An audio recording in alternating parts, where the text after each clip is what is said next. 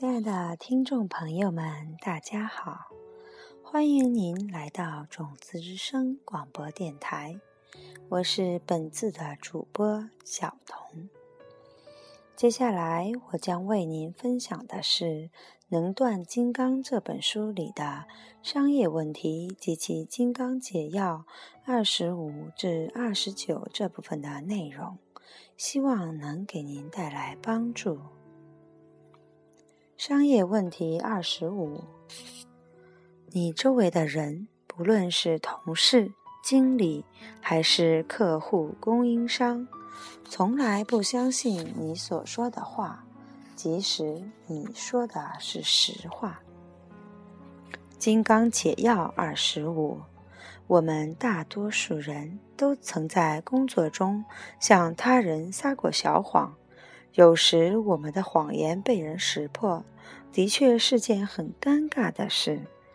但如果那只是个无伤大雅的小谎，人们也不会太在意。然而，此处我们却是在谈论另一种情况：你虽然说实话，但没有人相信你。你知道这种情况是多么令人沮丧。有时候，你越辩解，人们越觉得你说的不可信。此处的关键是你得明白，人们对你所产生的不诚信的印象，并非来自你目前正直坦诚的行为。命运遵循一个规则。名印内容必须与名印结果相一致，也就是说，你绝对不可能从一个正面的名印、正直坦诚所制造的名印，得到一个负面的结果。某个人认为你在撒谎，更确切地说。他们对你的不信任是来自你过去不诚实的行为，即使那些不实行径是如此的微不足道，与此对应的名印却已植入你的意识中。这一问题的解药是确保自己的言语准确无误。请记住，说谎真正的定义是。你的言语使他人对某一事物或事件所产生的印象，与你对同一事物或事件所产生的印象不尽相同。因此，完全诚实的说话就是确保你的言辞使他人产生的印象与你自己心中的印象完全匹配。这比我们通常所认为的诚实要困难得多。但是，你持续这么做一段时间之后，你将发现自己获得公司内部乃至整个行业的信任，那是种很棒的感觉，同时还能带来颇丰的利润。商业问题二十六：你着手进行的任何一种形式的合作，比如团队项目、与他人合伙经商、与另一家公司合并等，似乎都无法成功。金刚解药二十六：解决这类问题的办法，可能与你所料想的有些不同。你会惊讶地发现，你不需要把相关的人员都召集到一个房间，努力说服他们彼此同心协力。相反，你必须小心谨慎、全然真诚地行事。你必须时时留意自己向他人叙述事物的方式，使他人与你产生完全相同的印象。换句话说，你的言语必须使聆听者对你描述的特定事物或事件产生与你完全一致的理解。常言道：“真理双脚立，谎言单腿站。”内在全然的诚实，特别是对自己完全坦诚，将使你的意识处于非常平静的状态，并在你的潜意识中植入非常坚实的名印。待其日后升至意识层面时，你会经历团结与和谐，使你在任何一种与他人合作的事物中收获成功。商业问题二十七，在你工作的行业中。人们尔虞我诈，互相欺骗。商业解药二十七：你确信你一定经常从各行各业的人那里听到如此的抱怨，例如：“我厌恶法律这个行业，我遇见的每位律师，包括我的顶头上司，都不诚实可信。”或者在音乐界，人们都在剥削你。或者，做珠宝生意的人都是不折不扣的奸诈之徒。如果你完全正直坦率地从事所有的交易，你就能避免在你的世界中经历这种情况。慢慢的，你发现自己越来越少地遇见骗子，因为每一个你曾接触过的企图欺骗你的人，其实。都是因你过去没有全然真诚时所植入的意识名印成熟之后的结果。商业问题二十八：你的老板经常对你出言不逊。金刚解药二十八：每当愤怒的情绪出现时，你要小心谨慎地控制它。这样就可以避免出现这一特定问题。例如，当老板羞辱你的时候，你得控制自己的愤怒情绪。如果你认真研究西藏古老的典籍，其中有一个观点将使你有醍醐灌顶之感。我们对于负面经历所做出的自然反应，通常会留下一个特定的名印。使你日后再一次经历与之完全相同的体验。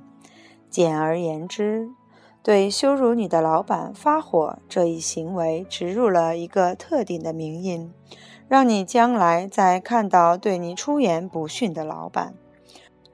如果你想要从这种冲突中撤退，就必须先单方面停止。我们经常看到世界上的个人、团体或国家，由于拒绝打破以牙还牙、以暴制暴的暴力循环，原先小小的冲突升级演变为重大暴力冲突。此处的要点是，即使冲突的对方誓不罢休，你也必须先停止暴力。你拒绝冤冤相报。一次、两次，甚至一百次，如此，你意识中留存的以牙还牙的名印将被移除，暴力循环即可终止。我经常开玩笑的对朋友说：“这正是消灭办公室里令你讨厌之人的方法。”你无需用枪射他们，或用任何类似的方法，你只要不再攻击、冒犯他人即可。如果你长期用一颗仁慈、宽容的心对待任何一个侮辱你的人，如果你始终如一的拒绝以牙还牙，那么你将发现这些人逐渐远离你的生活。他们突然间被调到另一个城市，他们提早退休，他们被其他公司挖走，等等。我可以很坦白地说，当我在安定国际钻石公司亲身实践这一法则数年之后，我所管理的部门中的每一个员工每天都能十分融洽愉快地相处。这种气氛使工作成为一大乐事，也为我们的部门创造了极大的利润。当有才干的人真正团结和睦的一起工作时，那么连阻碍公司潜能发挥的半点因素都将消失殆尽。商业问题二十九：你发现自己在商界打拼数年之后，容貌渐衰。金刚解药二十九，把这列入商业问题似乎显得荒诞可笑，但是任何一个曾经在商界沉浮的人都可能会告诉你，无论公正与否，个人外表在决定职位高低、薪资多寡中起着不小的作用。如果你曾经长期在一家大公司工作，你可能发现这种大公司的价值观和企业文化似乎对员工的外表造成负面的影响。刚从商业学院毕业的学生，相对看起来比较生气勃勃，充满魅力。然而，在商界经历了几年真枪实弹的严酷搏斗之后，他们的头发。灰白了，肚皮圆鼓了，屁股也宽了。你开始把外表的变化归咎于紧张的生活节奏，在许多个深夜赶着出货，出差持续不断，情绪随着商业财富的波动而大起大落。你猜想，如果这些事物能稍微慢下来，平静下来。你可能就会恢复到原本较好的面容，然而你从来没有机会去证实这个想法。针对这一问题的解药有些出人意料，但却非常有效。你必须非常勤勉精进地观察自己的意识，是否对他人产生极其细微的愤怒情绪。古老的西藏典籍中说：“如果你真的准备认真严肃地采用这个办法，你必须从愤怒的情绪中退出来，小心翼翼并持之以恒地避免愤怒，甚至在导致愤怒的因素伺机启动之前就要察觉它。顺便提一句，导致你发火。”生气的特定因素，就是你在对某人或某事发火之前，对其所产生的心烦意乱的情绪。如果你真的想要成为一个避免愤怒的专家，你就必须先成为一个不因任何事物而心烦意乱的专家。避免愤怒本身得先避免愤怒的前奏。即你的情绪因某些事物而失衡，比如重要客户的订单出了点小差错，或在前往一场重要会议的路上出乎意料地遭遇交通堵塞。长期持续的避免愤怒，会在你的意识中植入有趣的名印。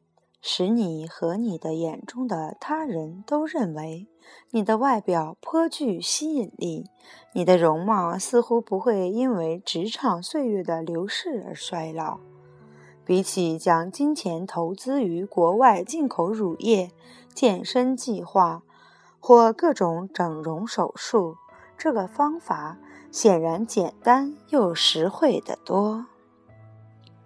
今天关于商业问题及其金刚解药二十五至二十九就分享给大家了，非常感谢您的聆听和守候。